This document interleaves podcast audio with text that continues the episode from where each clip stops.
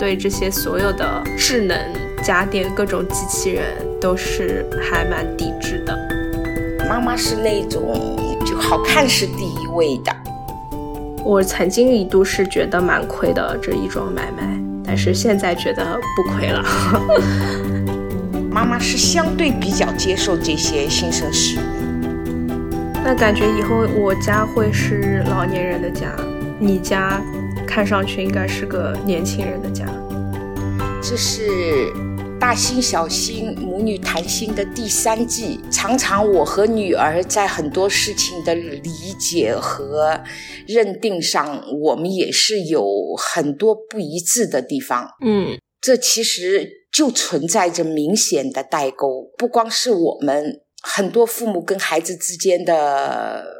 沟通也好，对事物的看法和理解上面也存在着很大的差异。两代人不同的生活环境、不同的社会环境，造就了两种完全不同的人生观。我们应该怎么去面对这样的不同和隔阂？就是我一直觉得人跟人之间的理解就是很难达到的，就不单单是父母跟孩子，就是普通的人跟人之间，你只要有差异，你一定是会多多少少有点不一样的。呃，对，不一样，就是某种程度上达到共识，也不用共识，就是你是不可能真的达到共识，你只能允许这种差异存在，这种代沟的背后。大家各自都是有非常合理的逻辑的，嗯，通常父母跟孩子之间互相不接受的原因，往往是他没有把他背后真正想的那个东西，他为什么那么坚定的有这种观念，他没有阐释清楚，而且阐释也是很困难的事情，好，好像代沟就变成了一个冲突，但是代沟，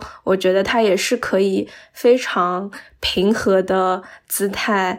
让它存在在那边，父母跟孩子都看见我们是有代沟的，然后它也是可以在那边的，它不需要变成一个非常激烈的东西。嗯，我也觉得是因为没必要说过多的去干涉双方的生活，对吧？嗯，所以我们这一季就想要跟对方讲述一下那些可能一开始看上去这件事情是不理解父母为什么要这样做，或者孩子为什么这么想，但是能够通过讲述，最后能够更加理解一点。嗯嗯，达到一定程度的共识，然后呢，就相互理解、相互尊重，看情况吧，能不能有共识？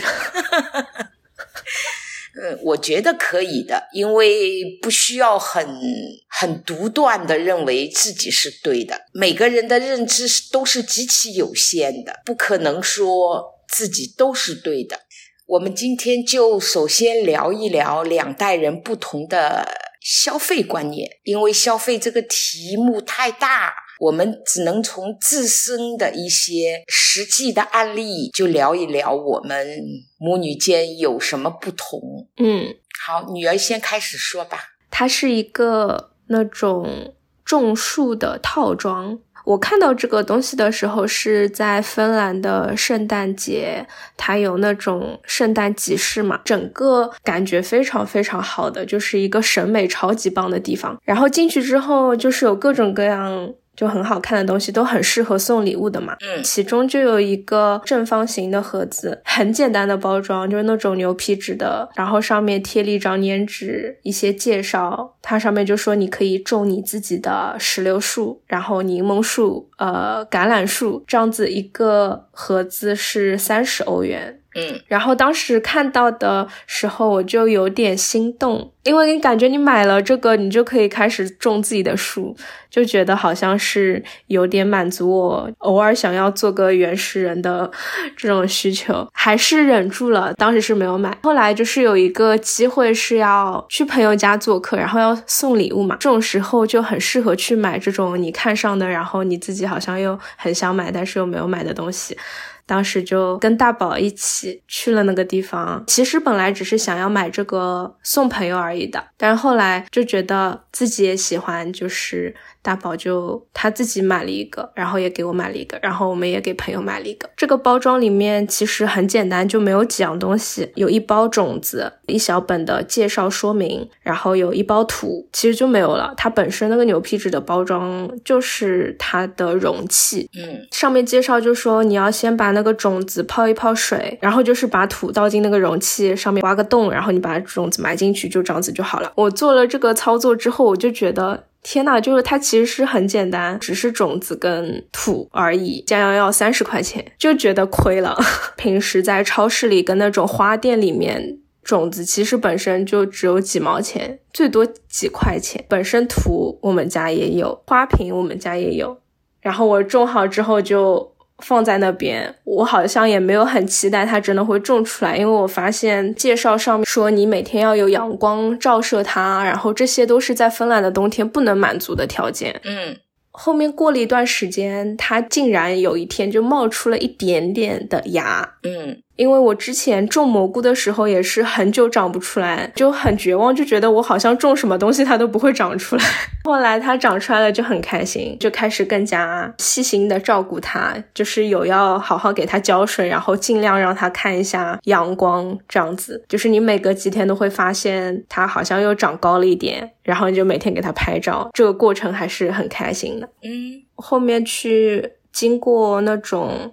嗯，花店它就有那种长得很大，就是它的根已经是树根，虽然很细，但它也是形成树根的那种柠檬树跟石榴树，就是那样子一大盆，也就是三十块钱、三十五块钱，就是它已经是完整长好了的样子，它甚至都结出了柠檬，所以我就是一开始就觉得很不值，然后觉得自己亏了，后面我是彻底的觉得这件事情。很直，是因为你看到它破土而出了，对，破土而出。然后还有就是它那个苗苗长出来其实是很脆弱的，它一直是东倒西歪的，就是它苗越长越高，越长越高。我把它放在窗台，它永远是会往朝太阳的那一边倒的。对的，对，所以一开始它还没有长很高的时候，我就是每天都把它一百八十度转一转。它今天这样子倒了一下就不直了嘛。第二天早上我就把它一百八十度一转，那它就往另外一个方向又倒一倒，感觉每天勉强和可以竖的往上。到后面呢，就是它它已经长太高，它高到我如果不撑一个什么东西，它就要倒下来了。所以后来我就会撑一些，就是我之前买的干花的根，那些还是比较硬一点的，就可以。支撑它的，它就不会倒来倒去，就还能长。它长到后面就是到我干花的那个很细的都没有办法支撑它，我就要竖一个更加坚固的东西，能够让它长大。但是它现在始终就还是苗苗的样子嘛。我上个礼拜去见我教中文那个小朋友的外婆，跟那个小朋友，他外婆就问我说：“因为疫情，你那么久没有回国，你有没有很想家？”然后我就说。还好，因为我说，我觉得今年的芬兰对我来讲突然变得不一样了。嗯，就是以前的这种树啊、草啊、湖啊，这些从来都只是背景，今年是第一次成为了对象，被我真的看见。我家就在地铁站上面。几乎就是同一栋楼，很近，地铁出来去办公室也很近，所以之前很长一段时间里，你每天上班的话，基本就是出门走两步，下去地铁，地铁上是没有风景的，你就是黑一会儿，再出地面就市中心了。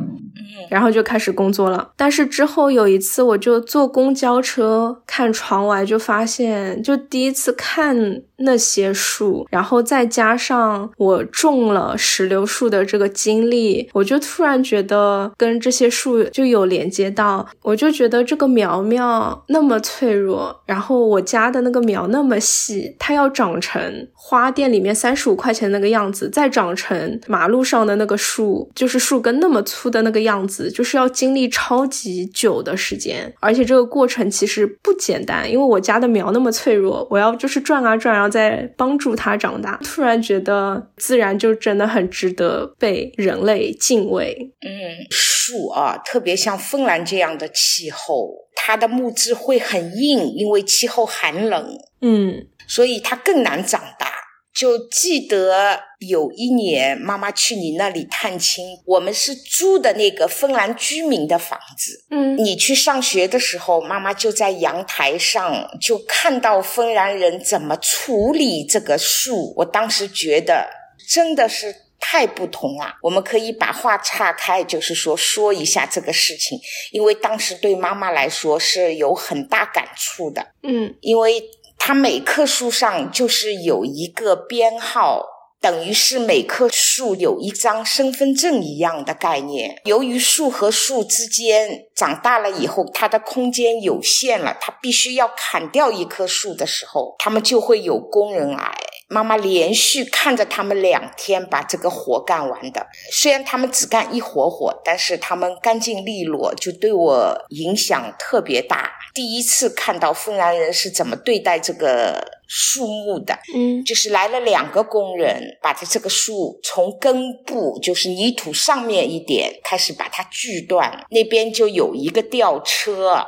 然后从树的上面就是吊着，这边锯了以后呢，这个树就有这个吊车慢慢的放到地上，然后呢，呃，这个树由这个吊车吊到另外一辆车上，然后这两个车同时开走了。但是下午妈妈就发现有人就是来把这个树根刨掉，因为听见楼下有声音嘛，就很自然的跑跑到阳台上去看一下嘛，就它这个树根。把那个泥土清干净以后呢，他就把它劈开以后，就放到每一栋房子楼下都有一个烧烤屋，一个小房子。当时对吧？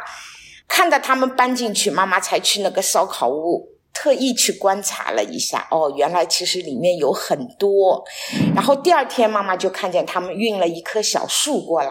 嗯，然后在原来的位置上，大树换成小树，给它弄好了以后，照样挂上一块牌子，嗯，上面有一个编号。当时我记得我还拍了照的，就当时我对整个的两天里面围绕着这个树发生的事情，我觉得这真管理的好，让我很受触动。我也见到过他们来除草，就有人一边除草，机器来除草，除了以后，后面一个人就把除下来的草打扫干净了。等下面除草的机器声音没有的时候，你再到阳台上去看，那个地面是干干净净的。嗯，这种规划安排都是做的非常到位的。嗯，原来你还观察了他们这个。芬兰这个森林，它不是说我这一片森林就是这种树，然后住的很整齐，一片一片，然后该砍的时候我就整片的砍。它的森林绝大多数都是不同的四五种树混着的。它也不是一排是这个树，下一排是那个树，就不是说很明显的人工的去把它规划出来的。然后有大树有小树，你其实看上去它就是一片很原始、大自然应该有的样子。它有这个树，也有其他的树，而且很多是，这是我后来才知道，有的树因为风大什么，或者它年龄到了，它变脆弱，它就倒下来了。它其实死掉了，但是它是不会把这个死掉的倒下来的树从这个森林。里面移走的，它每片森林都需要死掉的树倒在那边，对于那一片生态来讲是有极大的作用的。它不是所有的事情都需要你人工干预，好像这个树死掉了，我人就是应该把它砍断然后移走，这样是对森林最好的。其实不是的。它是要让这棵树倒在那边，死在那边，让它成为生态的一部分，才是对这片森林最好的样子。所以你看，整个芬兰的森林，它其实它是有人参与，像你刚刚讲述的那个过程，因为人也是需要使用那个木头的，但是它是用一种最少干预到破坏它生态的方式，去让那片森林存在在那里。嗯，呃，就是妈妈观察到的这个。对于妈妈的理解，因为由于语言的不通，妈妈不可能说去问。同样这件事情发生在妈妈的周围，妈妈肯定会上去问一下，有一种好奇，就是为什么砍掉的是这棵树，不是那棵树，或者是怎么样？嗯嗯嗯芬兰的这个木头好像也是芬兰的支柱产业，对吧？嗯，林业对的，造纸啊，然后木头都是。对，所以就是他也有这样的需求，然后我觉得他的这种管理非常的一丝不苟。好啦，那继续讲。嗯，跟朋友去国家森林公园徒步，你看那个地上也是第一次观察到，嗯就是树根，它虽然在它在泥土里，你正常远远看你看不到，但是如果你仔细看的话，它是扎的非常非常深、非常粗、很长很长。它泥土下面其实全部都是根，当那些泥土比较薄的地方，你就可以明显的看到，哇，这个其实是这棵树的根，也是就是很神奇的感觉。然后我就在跟外婆。说这些嘛，那个小朋友的外婆就说她很懂我的感受，因为她也是刚刚退休不久，搬来赫尔辛基，有了很多自己可以支配的时间。我就一下子觉得，竟然这个就是文化、年龄、经历都跟我相差那么多的一个芬兰外婆也明白我在说什么。嗯，这其实就是对于生活的一种理解嘛。有时候的这种理解跟年龄无关的，对，就是我一直是觉得一个人要理解另外一个人是一件很困难、很困难，就几乎你不可能做到的事情。但是在某一方面，这种小事情能够被另外一个跟你相差那么多的人理解到，就突然感觉又有希望了。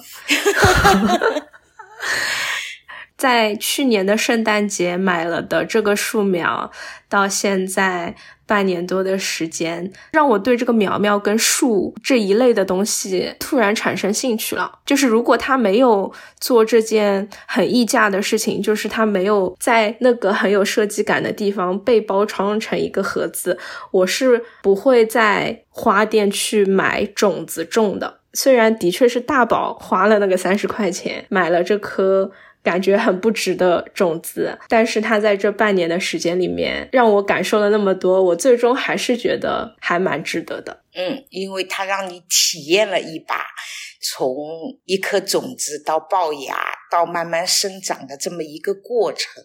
对，长出来已经有树根、已经结好果子的那种柠檬树跟石榴树，我觉得它们反而不会让我有一样的经历，就是没有从种子养成苗苗的这个过程。对，嗯，对，所以也是我自己的对他想法的变化吧。我曾经一度是觉得蛮亏的这一桩买卖，但是现在觉得不亏了 因为你的体验感很好嘛。对，后来体验感是挺好的。如果你当时在那个地方，你会不会花三十块钱买一个这个？呃，要这么说啊，妈妈是那种就好看是第一位的。如果这个盒子的外包装、方方面面的设计，它真的有吸引到我的话，也许我也会买。我只能说也许啊，但是我更喜欢买一些，比如说绿植啊、鲜花啊，放在家里。我觉得买回来。让它帮我点缀家的这个作用要高于我看着它破土而出的这种感觉，就要来的更重要。因为我觉得家里，我经常也会家里，我养了很多兰花、天堂鸟啊这些。就是现在的夏天太热了，这些花都养不了几天。我一般夏天很少买鲜花，我会买一些绿植，让它在家里，一下家里的气氛就会很不一样。买这些东西养是一方面的。对于妈妈来说，妈妈想让她把家里点缀的更有生气，这个目的是放在第一位的。嗯，这好像有点明显，我们两个人的体验的重点是不一样的，对吧？那比如说种蘑菇的那个套装，你会不会买啊？有过冲动想买的，然后之后我也没买。观赏性差嘛，养出来吃，享受这一个过程。但是这个过程，其实妈妈现在在武夷山到处都可以看到这一个过程的，所以此时此刻的我就变得不那么好奇了。如果说到今天我还是在上海的家里的话，而这些蘑菇我肯定会买，因为我曾经也到淘宝去搜过的嘛。因为在武夷山，我经常可以看到他们大棚里种的蘑菇什么的，各种各样的竹荪呐、嗯，什么洋菌菇啊、鸡松茸啊，很多。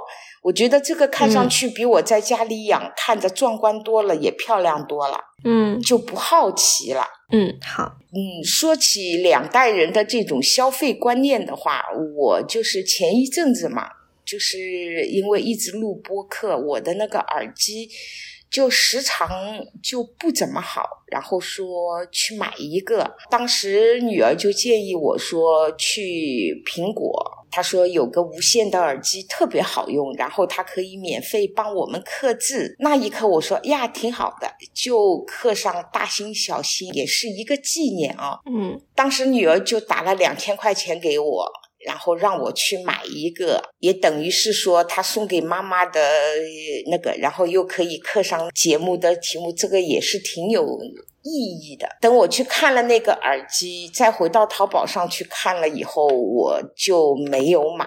因为我觉得这么一个耳机，其实我是一个不喜欢戴耳机的人。除了录播课之外，我就平时根本不用耳机的。我觉得没有必要说花两千块钱去买一个这样的耳机。然后我淘宝上看了一下，就几十块的也有，一两百的也有，就在淘宝买了一个。嗯因为这很明显对待这一个耳机两种完全不一样的消费观念。但是我会买什么呢？就是同样的，最近淘宝在六幺八的活动中，给自己买了一个呃可以扫地拖地的机器，然后它拖地的时候呢，自动会洗抹布的。它里面有两个桶，就洗洗，一个是干净的水，一个是洗出来的脏水。因为对我来说，拖地呀、什么，我觉得很消耗我的体力。如果有这么一个东西帮我分担的话呢，我觉得这是对我最实用的，所以我就毫不犹豫买了一个。同时，我还买了一个擦玻璃窗的那个机器人，因为其实我家的窗户很大，因为房子很高，玻璃很多，包括二楼的隔断都是用玻璃做的，所以。叫个阿姨上门擦玻璃的话，这阿姨也得足足的擦一天，然后我觉得特别不安全，挺好，价格也挺合适的，它也是一千九百多，打折下来好像是一千二百多。然后这样的话呢，就是用这个替代的话呢，最起码说，大不了这个机器掉下去了。就不存在有一些意外的事情发生，买个安心，我觉得很好。平时一年叫阿姨上门来擦两次玻璃，一次三百，然后呢擦两次就是六百，那我两年我就把这个机器的本钱就回来了。再说呢，本来一年擦两次，有那么几个月还是看上去有点脏脏的、灰灰的一层。但是我现在有了机器人，看到脏了我就可以擦，对吧？就在妈妈的现阶段，我觉得这样的消费我是最接受的，实际也能帮到我减轻我的负担，然后也可以同时让我体验一下家用电器给我们生活实际带来的方便。我觉得这样的消费我还是很有满。满足感的，特别是前两天那个机器到了以后，呃，我体验了一把，当时我就说，好像似乎比我拖得更干净，因为它旋转式的这种拖，它可以拖两遍嘛，然后拖好了以后，我把那个拖地的东西卸下来的时候，发现那个抹布竟然还擦得很干净，我再去洗这。我再去洗那个抹布的时候，师傅已经不需要我再去洗的，嗯，就很干净，啊，就觉得很值。你这个太像一个非常认真的广告，但是这真的不是广告。对，这真的不是广告，这是我一个即将步入老年生活，就是对于这种呃好的家用电器，我觉得它带给我的这种体验，带给我的这种轻松。嗯，其实平时做家务嘛，家务是没有底的，我一个小时也可以做完，仔仔细细弄十个小时我也干不完。做家务就是这么一个概念。现在的我可以完全。依赖这些功能性这么好的东西来替代我做这个，就是你不想做的事情让机器做啊！两三天，吃过晚饭以后呢，就是让他先扫地，等他地扫好了，换成那个拖地抹布的时候，我们就到卧室去了，然后外面就把椅子放到那个飘窗上，就让它擦擦擦。等我第二天出来的时候，哇，地上好干净啊！我觉得这种感觉是我最享受的。嗯，被你这样一讲，就还挺合理的。但是我原本是对这些所有的，嗯，就说智能家电、各种机器人都是还蛮抵制的。妈妈反而是很拥抱的，为什么呢？我觉得可能扫地都还好，但是特别是那个什么智能冰箱，然后炒菜机器人这些，我觉得都是完全不存在的需求。然后资本为了赚更多的钱，生产力过剩，一定要造出来的需求，让大家买买买，所以我就默默的抵制那些东西。呃，要这么说啊，呃，其实炒菜机器人也有人有这方面需求的，但是妈妈就有点喜欢做菜，就最起码那个还能够说，我觉得还是有点兴趣的。关于这个智能冰箱呢，要实话实说，就是经常会有这样的事情发生，说一样东西放在冰箱里几年都不记得了。等到再拿出来的时候，就有怀疑这个东西还能吃吗？它的保质期是多少啊？什么？曾经就是我有一盒阿胶，是当时朋友送的，山东的那个东阿阿胶产的，在冰箱里放了十几年，是真的不记得了。当发现的那一刻，就觉得还能吃吗？当时拍了照去咨询。医生的时候有认识的医生嘛？他说这个不是可以吃吗？看你这个阿胶放的，连里面的光泽都放出来的，你这个阿胶根本就不是现在外面这个阿胶的价格了，你已经把它的价值存出来了，那是很意外的。这个智能冰箱有个最大的好处就是说，我可以今天买了鸡蛋，我就放进去，然后我可以做一个储存的备忘录。我今天好比说买的鸡蛋，然后它的保质期是几天，然后提前几天要提醒我。然后我买了番茄放在冰箱里，买了呃肉放在冰箱里，它的保质期是多少？设置几天提醒我。然后还有一个什么好处呢？就是你冰箱里储存的这些东西，你不知道该怎么做它的时候。它有一个可以自行给你配菜的这么一个功能，冰箱里有番茄鸡蛋，你就可以做个番茄炒鸡蛋啊，番茄鸡蛋汤啊。我觉得这种冰箱对于未来，就是像妈妈这样的年纪，未来的生活是一个很好的储备。它可以提醒我很多事情，不要忘了冰箱里有存的很多东西，呃，差不多到那个，那我要提前吃掉了。这是一个最大的功能。他给你推荐那个菜谱，我觉得也很没有必要啊。就是这件事情，为什么一定要让一个冰箱做呢？在妈妈的同年龄的人来说，妈妈是相对比较接受这些新生事物。我觉得别人把这个设计出来，我只要花点钱买回来，我就可以享受这样的服务，我就觉得挺值的。那个时候房子刚装修好嘛，就陆陆续续都会有人到家里来嘛。当时我挺受刺激的一件事情，就是一个小姑娘来的时候。她说她第一次看见老年人家里用干衣机。我说我有那么老吗？他说不是不是。他说这好像只有年轻的夫妻家里才会有的东西，因为他是个大连人嘛。然后我就跟他说，武夷山的天气很潮，空气湿度很大，有的时候衣服会经常的，就是说怎么晒都是湿湿的。在这个时候用干衣机烘干一下的话呢？衣服的手感就会非常舒服。我说这是在武夷山生活是我认为必备的。他说好吧，他觉得那个东西只有年轻人才用。那妈妈好像就有点不服气的样子。我觉得有些东西弄出来了，就是它造出来的就是为人服务的。如果对我有用的话，又是我的消费能力所允许的话，那我干嘛不尝试一下呢？对干衣机，我觉得还比较合理。你像进入黄梅连续下雨，前一阵子武夷山连续下了二十多天的雨，这个衣服怎么都是潮潮的、潮潮的。然后对于这种状态下，妈妈就有自己可以处理的方法。我觉得很有必要，又可以帮助消毒，非常好。那感觉以后我家会是老年人的家，你家看上去应该是个年轻人的家。嗯，就是很多来家里做客的朋友也好，都说，他说你家的装修好像跟你的年龄一点都不符合，一看就是个年轻人的家。我说没错，对的，这就是我所希望的。我不想把家里装修的老气，那个本来才五十多岁，一个家装修好弄好，好像是一个自己住在里面的心态，感觉就像七十多岁的。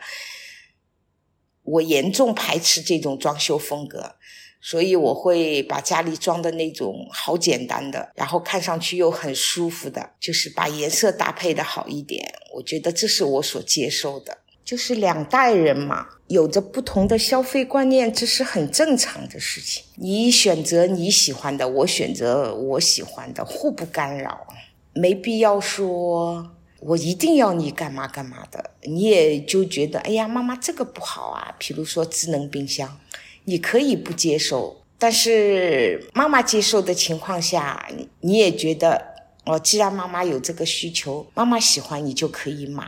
没必要说一定要出面阻止我，对吧？嗯，对，不阻止，你要买就买。对呀，就包括这个耳机，你刚开始的时候就坚持要我买苹果，当我否定了你这个的时候，我觉得没必要的时候，你也坦然接受了。嗯，所以就是也没有必要说服对方。嗯，我是在想，就比如说我们现在聊完了，妈妈就知道女儿是不喜欢智能家电的。嗯。对吧？你自然就知道你不要送我那些东西，因为我是不喜欢的。但相反，你是很喜欢那些东西，那我是可以给你送那些东西的。嗯，但是送之前你要跟妈妈说一下，因为说不定等你想到的时候，我已经买了，我只是没跟你说呢，对吧？对对对，我意思就是这是一种观察嘛，或者是你聊天你就知道这是你的一种倾向。就刚才我们各自表明了自己的立场，就是代沟很大。嗯，不过我觉得也应该允许这样的代沟存在。对，允许它存在，了解这个代沟，对，了解这个差异吧。关于这个消费的代沟，今天我们就说到这里。我觉得消费还会有挺多代沟的，就是听我们节目的应该都是其他的妈妈和女儿们，所以也就是欢迎给我们留言说说大家各自不同的消费观。对的，欢迎大家给我们留言。嗯。我觉得如果是那种冲突也很好，我们可以展开讨论嘛。对，就是妈妈发现女儿买了一件她很不理解的东西，或者你发现妈妈买了一个女儿很不理解的东西，也很值得吐槽。那这期就到这里。嗯，欢迎大家在评论区展开讨论关于这个两代人不同的消费观念。